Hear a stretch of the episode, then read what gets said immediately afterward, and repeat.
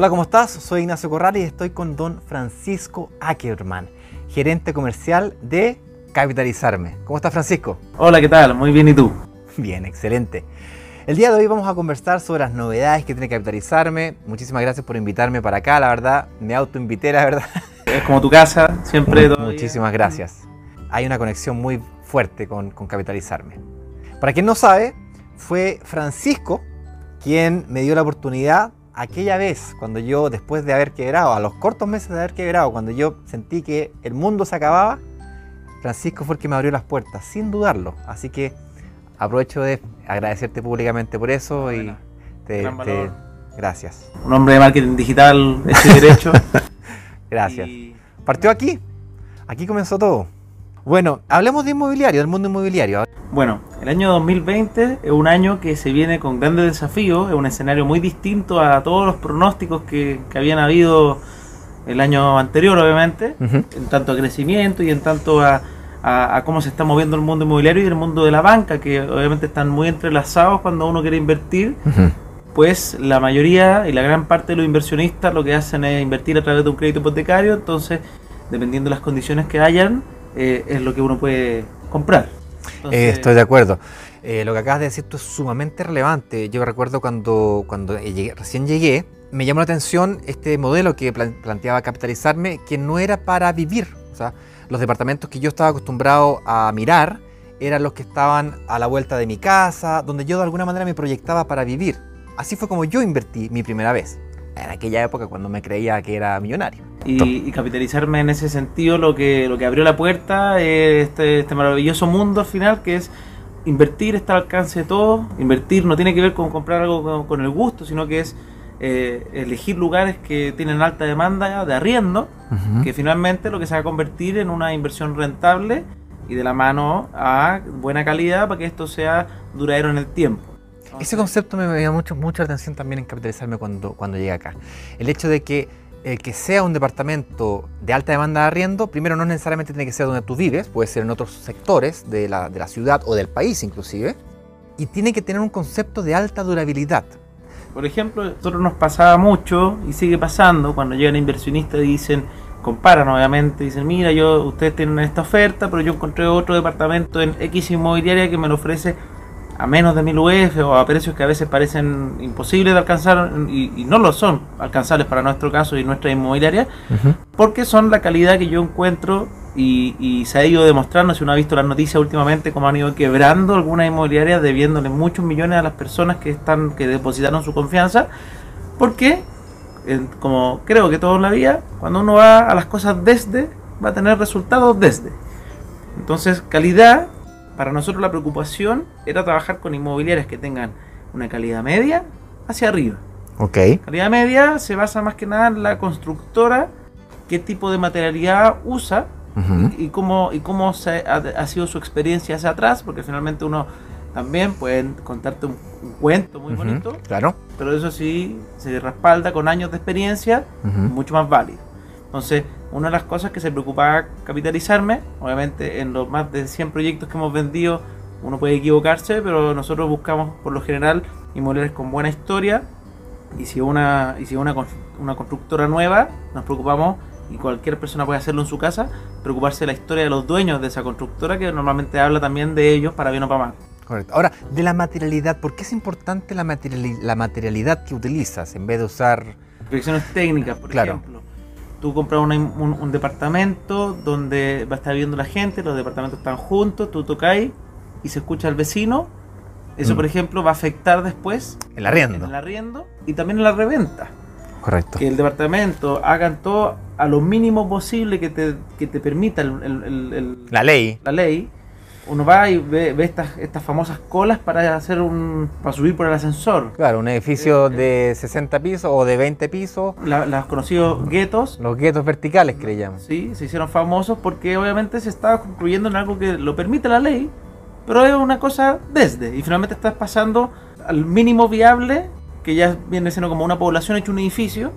Eh, y ellos pueden quizás decorarlo de otras maneras, pero la verdad es que son propiedades donde la reventa es muy compleja. Y el arriendo, es muy, muy, complejo. Porque normalmente la gente que entra en ese departamento también es distinta. porque pelean hacia abajo y pelean hacia hasta el no pago.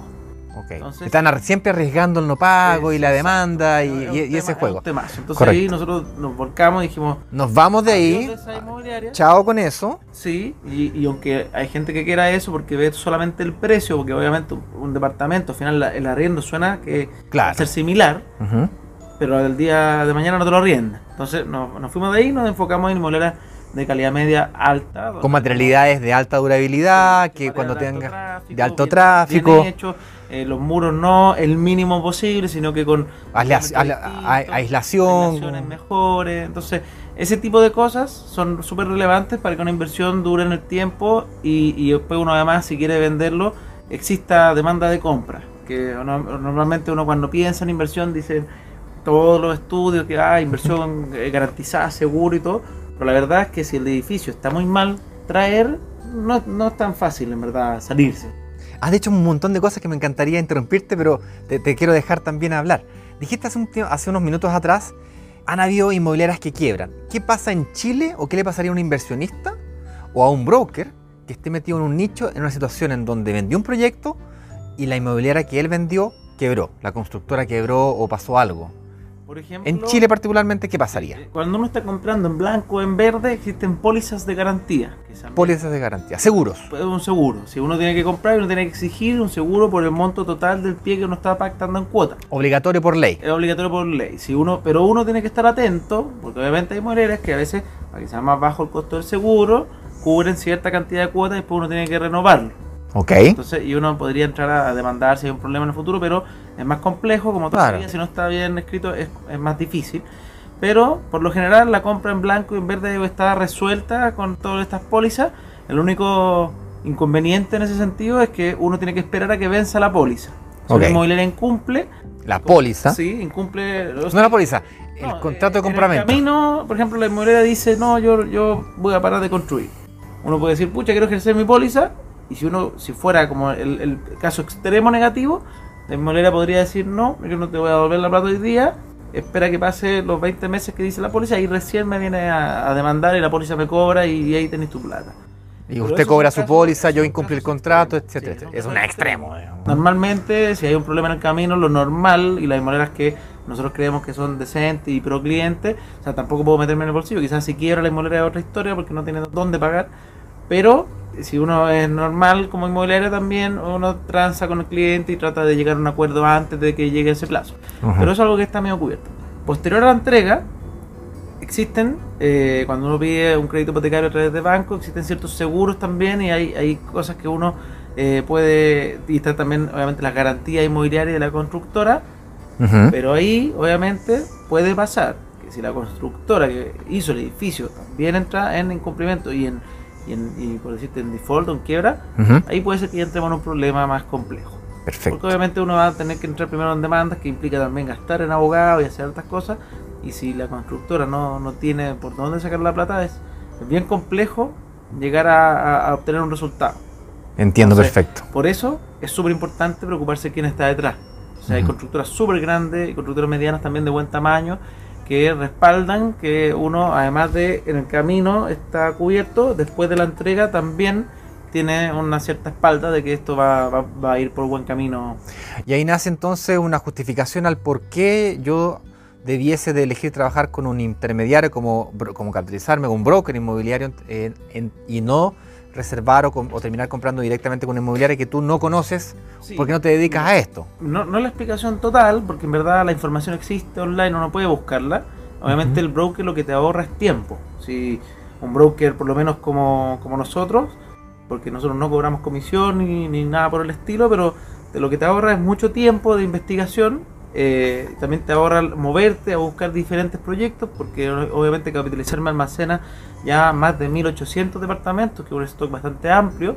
Y nosotros somos los que ya elegimos lugares que están sectorizados, donde hay una buena plusvalía proyectada o una buena rentabilidad. Entonces eh, uno ya puede darse como por, por no sé si por, por pagado de que uno ya hizo un, trabajo cuando uno se puede dar por entrada que hizo un, tra- un trabajo previo que uno que cuesta plata y uno lo- se lo ahorra con este tiempo y además otra cosa que es súper importante que la gente a veces no, no lo no lo dimensiona pero son todas las espaldas que existen de cuando existen problemas, porque uno lo ve solamente ahí, cuando existen problemas con la inmobiliaria, cuando uno va solo a una inmobiliaria que tiene millones de clientes, el trato que te tienen, eh, hay, hay algunas pocas que sí son muy buenas, pero por lo general es muy distante. Y Ujú. muy complejo que uno pueda pelear con una inmobiliaria contra un problema versus un intermediario que le vendió la mitad y si no el 100% del edificio, yo a mis clientes los defiendo. Correcto. Y Tienes yo- más poder de negociación en el fondo. Exacto. Y yo también, en, no todos, pero en, en- en gran parte de mis proyectos, tenemos ciertas garantías que no, no quiere decir que uno está 100% resuelto, pero, por ejemplo, hay un proyecto que nosotros hicimos en- con el grupo Betia, que se llama Lovial, que ese proyecto tenía una, una, un- una particularidad que si un cliente en la mitad del camino tenía un- algún problema, nosotros podíamos prestar el servicio de recolocar la unidad, que quería decir cederla al mismo valor original, pero me ayudaba a que al cliente en vez de tener una multa, que, que todas las promesas tienen multa, eso hay que saberlo, y, y se le puede cobrar todo el pie, Sí, acá se ajá. reducía la multa en- entre 500 o un millón de pesos dependiendo de, de, de en qué cercanía de que estábamos de la entrega, pero uno no pierde todo su dinero. Ujú. Habían ciertos beneficios a la posibilidad de recolocación de Exacto. en la eventualidad que el cliente no pudiese continuar Entonces, con la promesa es compraventa. como respaldo. Y por otro lado están los, los otros beneficios aledaños que, que, que son interesantes, que, que, por ejemplo sacar el crédito hipotecario a través nuestro, nosotros hacemos una evaluación en simultáneo en unas tres instituciones por cliente, no siempre conseguimos la mejor tasa porque es un servicio gratuito, pero eh, te da la ventana de poder ver si uno está bien financieramente y además uno pescar eso e ir a negociar a su propio banco. Entonces, esas son cosas que no se obtienen Beneficios que no se obtienen directo y Exacto. sí se obtienen a través de la utilización de, Eh, de un broker. Te, te da tiempo, te da eh, el fondo de espalda y te da una buena guía. Nosotros no nos consideramos asesores, pese a que creo que nosotros probablemente somos los que tenemos más información del mercado en todo el mundo de brokeraje, debemos estar de los, de los primeros, por lejos, pero aún así, para mí un asesor de verdad es una persona que te analiza y busca todo el mercado inmobiliario y recomienda algo para ti, en base a tú. a, a ti. Y eso es un asesor. Entonces por eso yo Y creo eso, que y eso es toma más que 20 minutos de reunión. entonces, entonces lo, lo que nosotros hacemos al final, más que una, una asesoría de, de buscar la unidad para una persona, es acá nosotros tenemos stock muy atractivo y si tu perfil le da para comprar alguna de estas oportunidades, uno puede acceder a ella rápidamente y no se pierde. Entonces, esa es la diferencia. Para mí un asesor debiese ser alguien que de verdad te, te entregue una guía de, lo- lo- de todos los términos que tú tienes que tener y probablemente correr legalmente los riesgos contigo porque tú estás comprando lo que yo te estoy diciendo y eso, eso para mí es una asesoría. Correcto.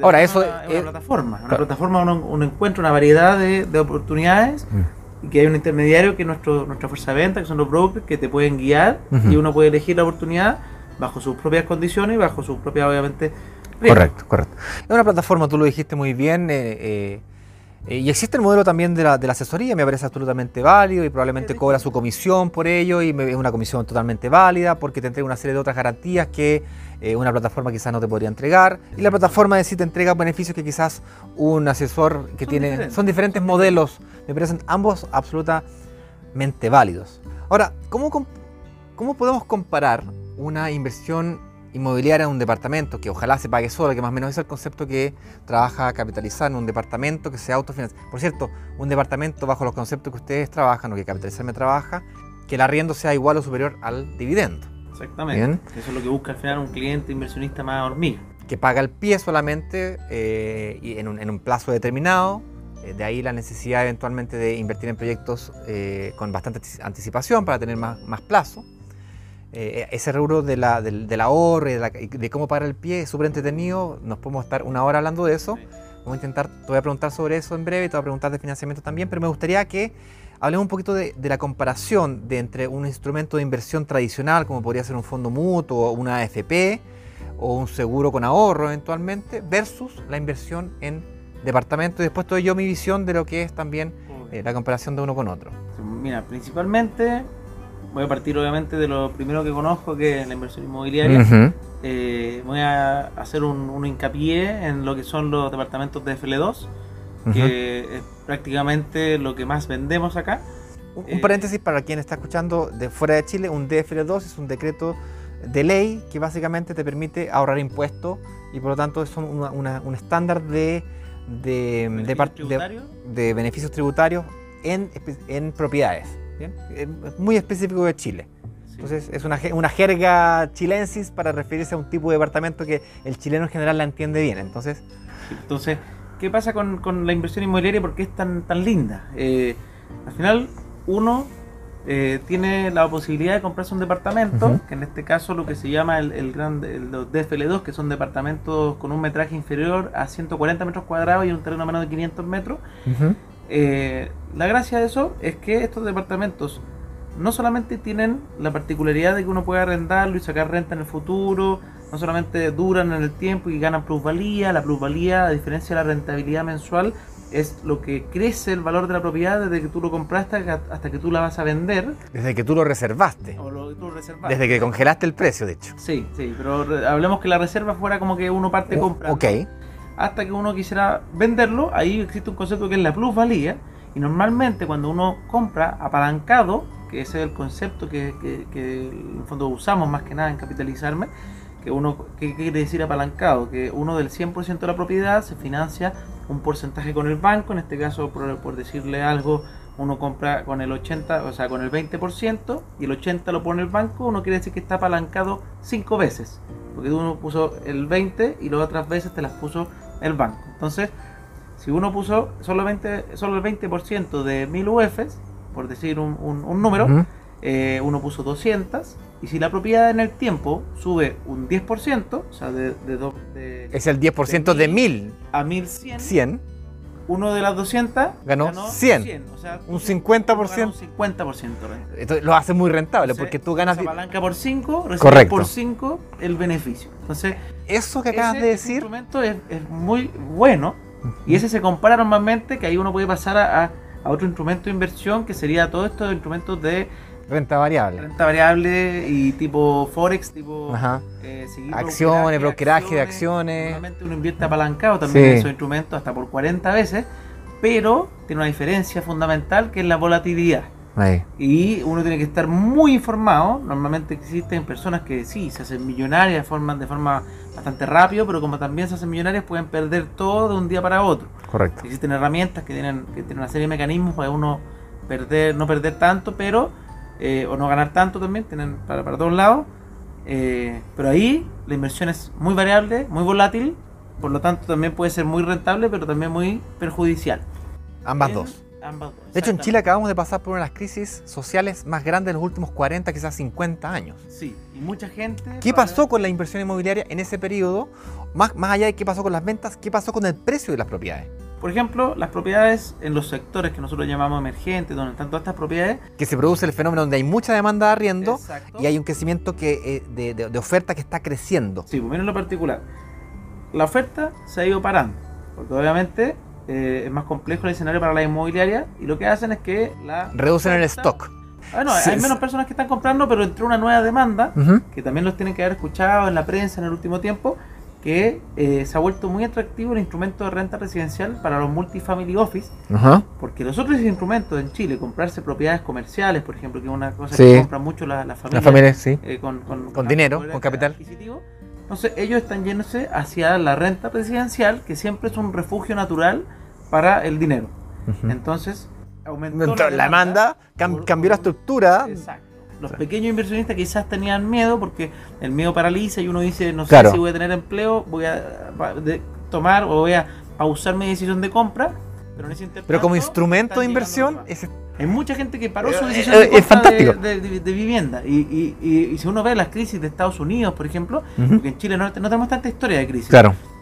Pero uno, si la estudia para atrás, lo- la lógica que pasa en el mundo inmobiliario, por lo general en el mundo de las rentas, es que las rentas se pegan disminuidas cuando la economía está muy bien. Ujú. ¿Por qué? Porque cuando está muy bien, se construye de sobremanera y genera mucho stock disponible. Ujú. Y cuando hay mucho stock disponible, Es difícil generar la demanda para ese Sí, porque stock. los arrendatarios empiezan a pelear los arriendos porque obviamente hay, hay muchos Mucho arriendos. stock. Ujú. Pero al revés, ahora la gente se quiere ir a arrendar. Porque Correcto. no quiere comprar para vivir, No entonces se, se- se bajan para arrendar. Y además van a empezar a entregar menos propiedad. Entonces, normalmente en esta crisis los arrendos suben y a ojo de un inversionista es una oportunidad. Extraordinario. eso es algo interesante que pasa en, en este instrumento. Y ahora vuelvo un poco al, al particular del- de, lo, de lo que es un DFLO. En este sentido, los instrumentos y los departamentos que tienen esta- estas condiciones no solamente se, se pueden arrendar y tener esta, esta rentabilidad, sino que los primeros dos departamentos que uno compra en Chile, como ciudadano chileno con este beneficio, no declaran renta. No, están afectos a impuesto a la renta. Entonces, son, yo creo que uno de los únicos instrumentos en Chile, si no es que el único, que tú percibes ingresos y no tienes que declararlo. Y eso es genial. Eso, eso, es, eso es, es una cosa descabellada. Además de eso, los créditos hipotecarios tienen otro beneficio que se llama 55 bis, que es para cualquier persona natural. Yo sé lo que es, pero... Sí, cualquier persona natural que gane menos de 90 UTA, que son unidades eh, tributarias anuales, que son al- alrededor de 3.600.000 pesos líquidos, una persona que gana menos que ese sueldo puede descontar hasta un tope de 4.600.000 al año de su global complementario. O sea, uno además baja sus impuestos. Con, eh, su impuesto a la renta, con los intereses que está... más. Entonces eh, son, tiene beneficios muy lindos. Muy, muy. Uno, uno paga el 50% de las contribuciones, en Chile la contribución es un impuesto al, al- A la tierra. territorio, Al. Entonces, pero también uno tiene por un cierto periodo de tiempo un, descuento en esto, en estas propiedades, entonces Específicamente el DFL2 tiene ese descuento. exacto, se vuelven más rentables, con mejores beneficios, Más, re- más demanda de arriendo. más ingresos, porque al final uno paga menos global complementario, entonces uno tiene todas las de ganar con las primeras dos propiedades, por lo menos es, es- es extremadamente diferenciada el, el grado de beneficio que otros instrumentos. Y después ya uno podría decir que pelean más a la par, porque uno ya tiene que tributar sobre el tema, entonces ahí se vuelve una, una inversión mm, un poquito más normal, pero siempre tiene los beneficios de ser muy poco riesgosa, estable en el tiempo, siempre existe la plusvalía en los países, son aunque hayan crisis y zonas cíclicas, normalmente las propiedades históricamente en todos los países terminan yendo hacia arriba porque la tierra y más en las urbes, Urbes, las sobre- megaciudades, que Sobre todo Santiago, que está en media ciudad y que está rodeada por cerro, entonces entonces va creciendo más y más versus por ejemplo un instrumento que podría venir siendo una PB, una FP, algo donde puede poner un- uno el dinero de forma poco riesgosa también, pero tiene otras otras cosas que normalmente ahí el, tra- el, el- el dinero, a diferencia de las propiedades que trabaja para ti solamente, el acá dinero. primero trabaja para quien Para- está administrando Correcto. y los excedentes son para uno. Así es. Y, y pueden generar, Sí. si no, no, No, sí, no estoy diciendo que no generan. Pero si uno compara, obviamente, acá tú estás comprando y esto genera todo para ti. Y aquí primero va a sacar la utilidad que quiere la empresa que está administrando de los fondos. Y Correcto. después uno obtiene. Entonces, eh, la Y no solo eso, sino que tú estás ganando rentabilidad solamente con tu propio dinero. Versus estás ganando rentabilidad apalancado de dinero que no es tuyo, que, está en- con deuda que está pagando otra persona que no eres tú. Exacto. que es distinto a la, a la visión de yo me compro mi casa. O sea, cuando yo pienso en inversión inmobiliaria, estoy pensando en una inversión que ah, va asociada con un crédito hipotecario que no lo pago yo, que lo paga otra persona por mí. Distinto a cuando compro mi casa, que Eso es, distinto. eso es totalmente Si diferente. Uno obviamente obtiene el beneficio de la plusvalía y también acuerdo. Una, casa, una casa propia, que eh, hay cosas muy lindas en eso. que no están pensadas Pero- para pero comprarse y venderse, están- es- distinto. Entonces, aquí uno tiene eso. Otra cosa, las Eh, propiedades están, en- Chile por lo menos, están indexadas al valor de la UEF. Sí. La UEF La UEF es Eh, una unidad de fomento. momento que protege a la propiedad de la inflación. Correcto. Que es una moneda que usamos en Chile para que, que, se- que fluctúa igual como fluctúa la inflación. Entonces, por lo tanto, Si hay inflación en el país, las propiedades suben en la misma acorde con eso. inflación. Versus cuando no tiene la propiedad en otro instrumento, que por lo general no están afecto a esto, sino que uno obtiene, por decirle algo, un 3% de rentabilidad anual en la propiedad. Si tuvo un 3% de rentabilidad anual el arriendo, que por lo general es más, va- varían entre el 4 y el 5%, es 4,5% más lo que uno Más- del valor de la web. Más la UEF. Que uno podría- Es real en el fondo. Es, un- Entonces, es un- es es una, es una plusvalía real. Es muy, muy interesante. Ahora, hablemos un poquito de financiamiento. Porque el secreto de este negocio está en el financiamiento. Sí. Hay varios elementos que me causan mucha curiosidad. ¿Qué pasa si una persona llega al final del periodo, tiene que sacar su crédito hipotecario y no lo logra? ¿Qué pasa si es que eh, cuando yo pagué mi pie, pagué a un 15% y el banco me exige el 20%? ¿Cómo capitalizarme y cómo el inversionista tiene que prepararse para ese momento? ¿Y qué recomendarías tú? Eh, ¿Financiar al 80, al 90, al 70? Ah, mira, ¿Qué pasa? Hay varias Eh, cosas. Se me, se me viene a la mente los bonos pie, ¿ah? Sí, Eh, no, financiamiento 100%. Hay estas cosillas. Financiamiento 100% no, no, no lo hacen los bancos. ese- Ya no. Sí. Pero el, el mundo del financiamiento es, es fundamental a la hora de comprar una propiedad, tienes razón con eso. Y normalmente uno como persona es súper importante estar informado en esto, porque está bien, uno puede estar comprando a través de una empresa y todo, pero el, al que le prestan el crédito... El responsable último, el que firma papelito ahí, es el inversionista. Entonces, por ejemplo, las condiciones de los bancos en el último tiempo, si uno va al 18 de octubre antes y después, Pre-revolución, de, de- de- de- de estallido, estallido Eh, social. uno veía que las instituciones financieras estaban bastante flexibles para poder prestar hasta un 90% en el crédito hipotecario de una y de repente hasta dos propiedades. Además, todas las instituciones estaban prestando plata, no solamente los bancos, sino que también las mutuarias, que es otro, otro, otro- otra institución que, que presta... Que en Chile está autorizada para eh, crédito hipotecario. Y ambas peleaban por muy buenas condiciones, con tasas muy bajas. Y posterior a eso, hay muchas mutuarias que de primero cerraron las puertas y no entregaban crédito. Y uno ya reducía el, lo que se dice el scope de, de- de instituciones que podía elegir. Y todas ellas también subieron de, de, de 90 a 80 de forma instantánea. Hoy día, después de unos meses, Ya hemos están más relajados. Y estamos viendo algunas instituciones que están prestando el 90, están prestando el 85, pero la segunda la están castigando al 80-70. Ujú. Entonces uno tiene que tenerlo en consideración. Existen trucos que uno usa como inversionista, pero también uno tiene que usarlos bajo el propio riesgo. Da lo mismo lo que te diga una persona que te está vendiendo al frente.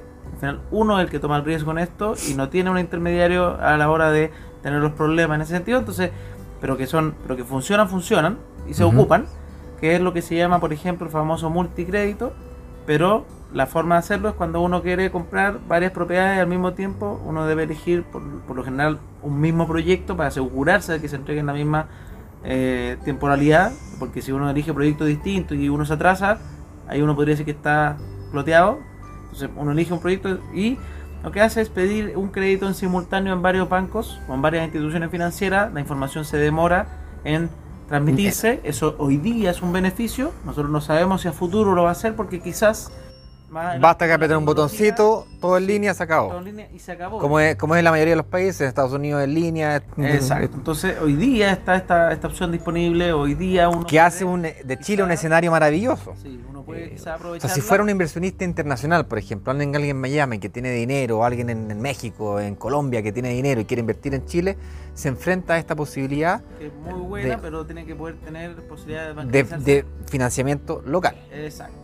Sí, se existen formas de, de los bancos te presten plata. Sí, es más complejo también, pero se puede. Tiene que Eh, estar bancarizado en Chile para hacer eso. Sí. Y hay bancos que tienen alianzas, pero son tienen mecanismos que son eh, más allá del- de mi conocimiento. Hace muy complejo eso, tendrías que pagar la comisión de, ases- de asesoramiento de alguien que sea especialista en eso. Exactamente. Hay gente muy especialista en ese tema. Ahí a capitalizarme no, es- no está en una plataforma que no está No, pensada para eso. Para eso no. Nosotros normalmente es con gente local que está comprando, porque ese fue nuestro, fue nuestro foco. Hemos abierto en oficinas en otros países, pero también de inversión local. En Perú y en Estados Unidos estamos operando hoy día, Pero como locales. pero locales para inversionista local. Correcto. Entonces, acá ¿Te das cuenta de la, la- la importancia de trabajar nicho? ¿Te das cuenta que eh, Francisco ese, eh, dijo, no, yo eso no lo hago, a eso no me dedico? O sea, se puede, pero no, es- no es, la- no es a lo que yo me dedico. Es, es porque Capitalizarme decidió trabajar una especialización del mundo inmobiliario, venta en departamentos, del mundo de venta de departamentos, departamentos de inversión, específicamente de FL2, en barrios emergentes. Ojalá, o sea, hay una serie de características que hacen que también tu público sea muy especial. exacto. Y cuando tú haces publicidad pagada para conquistar a ese cliente, para tener visibilidad, presencia online y conquistar a esos clientes, también haces un trabajo de segmentación específica para esos clientes. Sí, de hecho la mayoría, bueno, yo puedo dar los datos, a mí me da lo mismo, yo creo que siempre hemos sido así, Transparente, transparente. eso porque una cosa es decirlo, otra cosa es hacerlo. Sí, sí, nosotros somos bastante así y eso genera también que aparezca así de competencia, pero yo feliz. No importa, la es competencia, la competencia sana. Sí, eh, muy sano. Pero, por ejemplo, la gran mayoría de los clientes nuestros son personas que se ubican en Las Condes y en Santiago Centro, ujú. eh, de una Barrio, renta entre 1.200.000 y 2 millones y medio, y ahí se mueve. En dólares sería grueso 2.000, eh, de 2.000, los- 3.000 hasta dos- 5.000. 2.000 hasta 5.000, sí, pero la media debe estar en los 2.700 dólares, por decir. Pongámosle 3.000 dólares. Y eh, Eh, No es mucho. No, no es tan difícil tener esas rentas. Y que tengan una capacidad de ahorro de unos 500, 500 a dólares 600, mensuales. 400, 600 dólares. No es tan difícil. No es tan difícil. Y eso hace que el espectro de posibilidades de personas que puedan invertir sea Amplio. enorme. Sí. Ahora, ¿cómo es que- Era más, más grande, pero Sí. los precios han ido aumentando. Es lo que digo yo, el árbol tenía muchísimas manzanas, habían manzanas inclusive en el suelo, era fácil de recogerlas. Hoy día ya tienes que ser más profesional, tienes que subir, aprender a agarrar las manzanas que están más levantaditas, inclusive las que están arriba en el topo, en el tope del, del árbol. Eh, Ah. el, sí, el topo, si es que el, el- se me, el portugués se me, me produce un problema ahí importante. Eh, me perdí, no sé qué estábamos...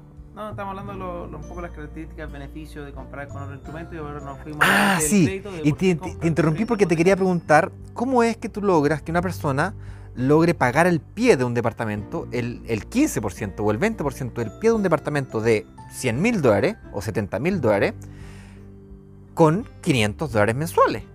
Ya, la clave y, cómo se generó esto fue en un minuto la historia, en verdad, bien al principio. eh, nosotros dijimos, mira, acá hay acceso a gente que tiene ahorro, sí, hay gente con ahorro, sí, pero lo que hay es mucha gente con capacidad de ahorro. Eso sí que hay harto. Claro, o sea, Normalmente el se gana en cualquier 90%, cosa. 98% del planeta, te diría yo, tiene una capacidad de ahorro. tiene capacidad de ahorro, pero no ahorra. No, de, de que la use para tonteras, eso es sabido, los consumos acá en Chile se disparan, estamos acostumbrados a todo en cuotas, el auto en cuotas, todo. En latinoamericano en general. eh, Sí, tiene- porque por ejemplo en Estados Unidos es diferente, es cultura del ahorro. es- Pero bueno, volviendo así, nosotros dijimos, mira, hablemos con la inmobiliaria, ¿sabes qué? Tenemos una idea, lo, lo habíamos visto en una o dos inmobiliarias, nadie más lo hacía en Chile en ese minuto, eh, pero si una inmobiliaria lo hacía, ¿por qué, ¿Por qué no las otras? Entonces fuimos a tocar las puertas a todas las inmobiliarias que trabajaban con nosotros y decirle, mira, ¿cuánto te queda para la entrega del, del departamento? 24 meses, perfecto, tenemos 24 cuotas mínimo para el pago del pie.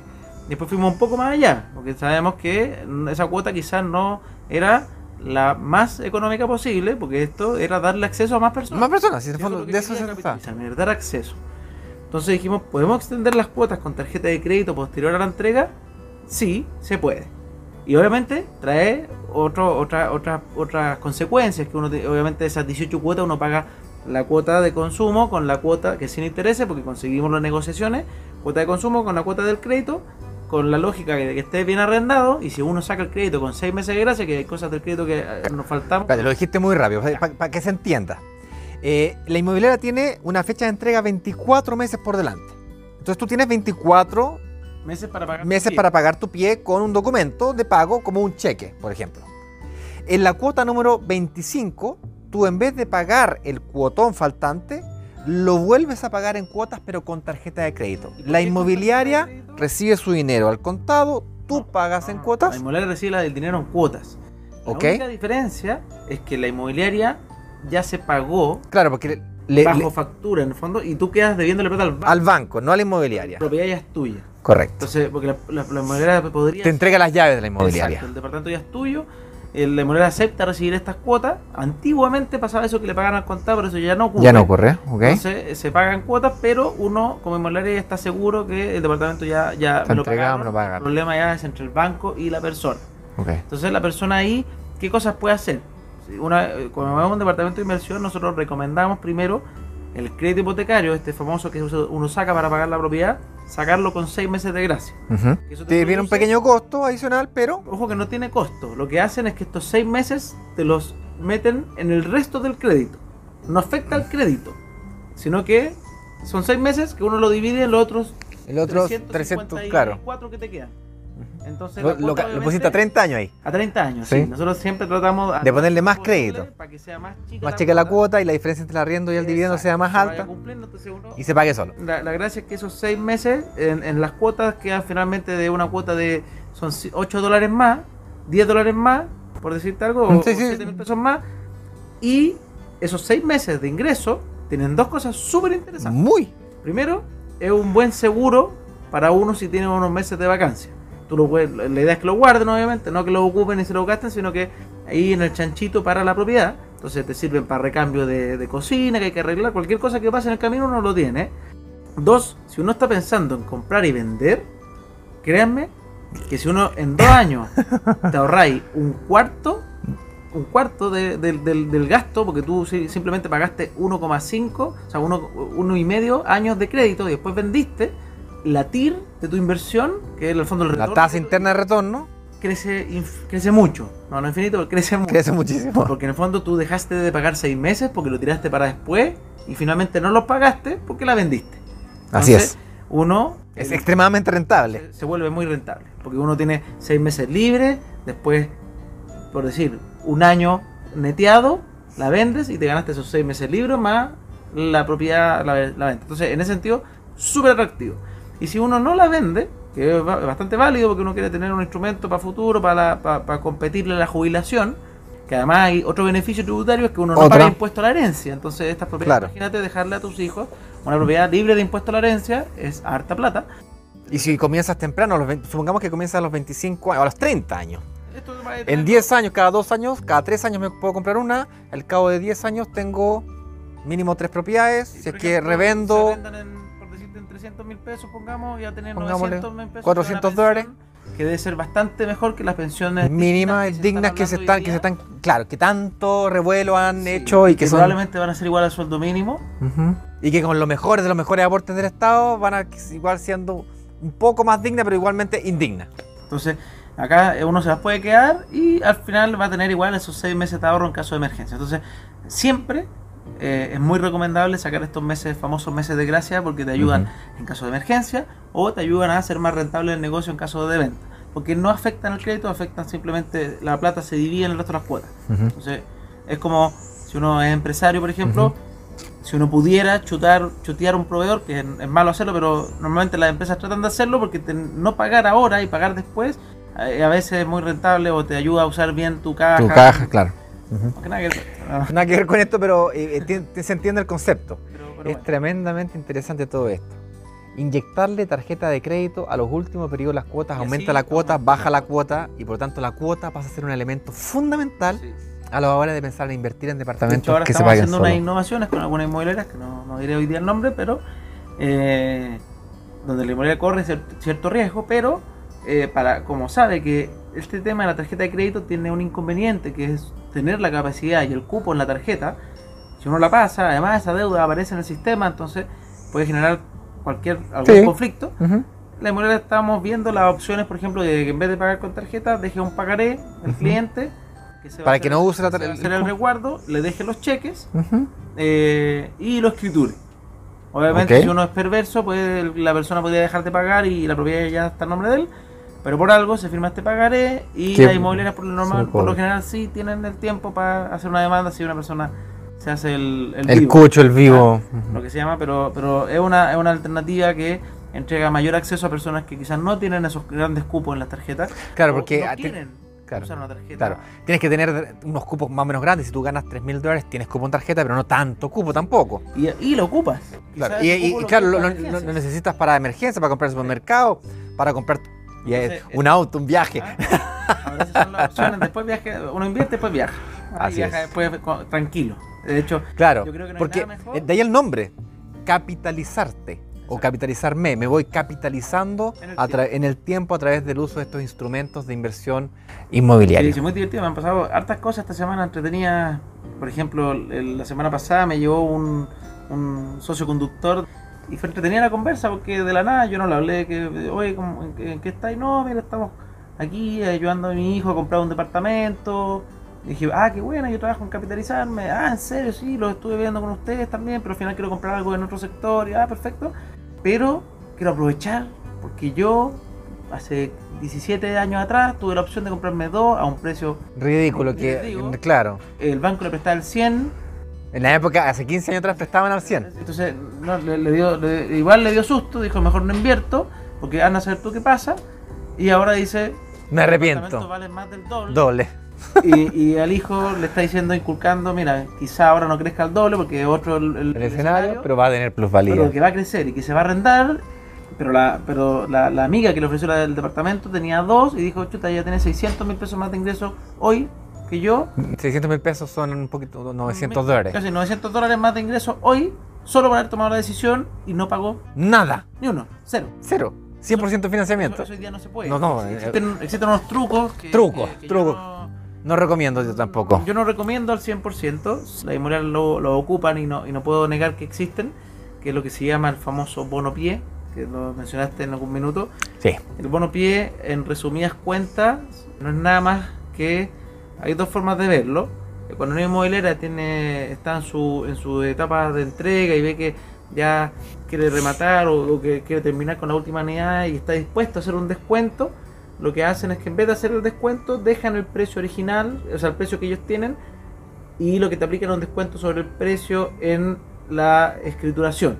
Entonces la inmobiliaria, por, para hacerlo en simple, la inmobiliaria quiere, quiere, tiene el precio de 2000, pero en verdad ellas quieren ganar 1800, en vez de bajar el precio a 1800, te lo dejan en 2000, eh, a ojos de, del Del- papel, eh, hacen un instrumento para decir como que tú pagaste esos 200, que no lo hiciste, igual tienes que pagar impuestos sobre eso, que es un dato, y tienes la propiedad, por, por así decirlo, sin pagar.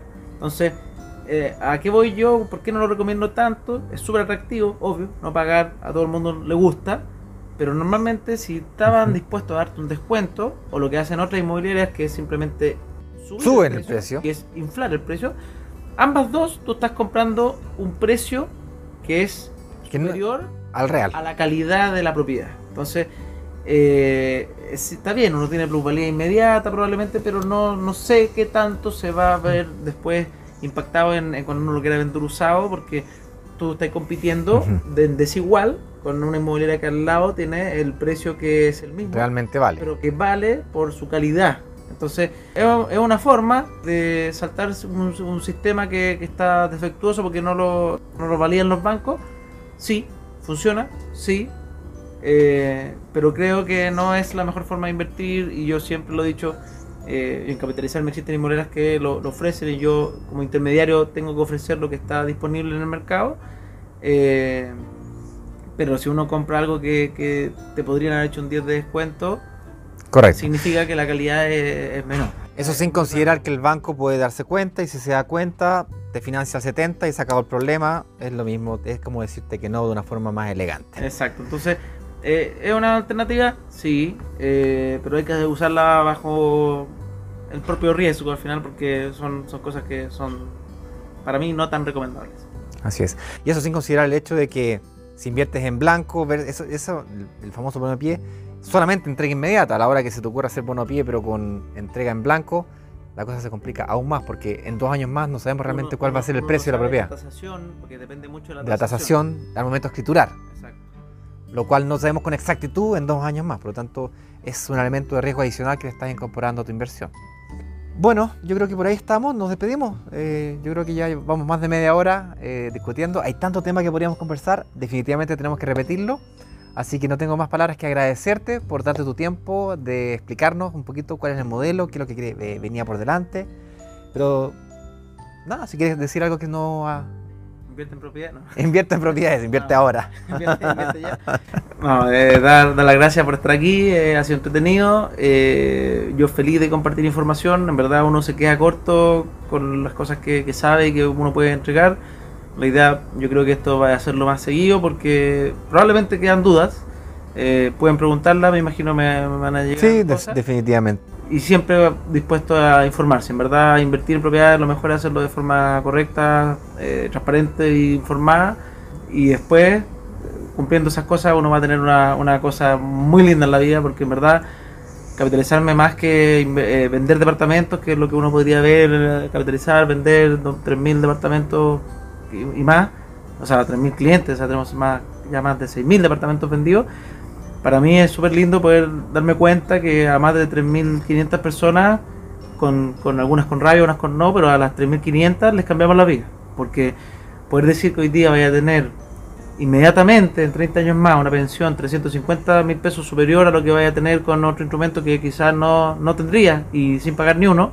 O sea, estás pagando, pero se te está pagando solo, entonces, por así decirlo, es gratuito eh, poder decir que van a tener patrimonio y un patrimonio que van a poder validar eventualmente para entregar a sus hijos, para poder comprarse otras cosas, para poder pedir plata si eventualmente necesitan hacer un emprendimiento, tienen ahí una, una casa, Capital. un departamento que lo respalda. Entonces, es cambiarle la vida a una familia eh, cuando son sus primeros departamentos, que son muchos los que nos compran a nosotros, de primera inversión, de primera generación de profesionales.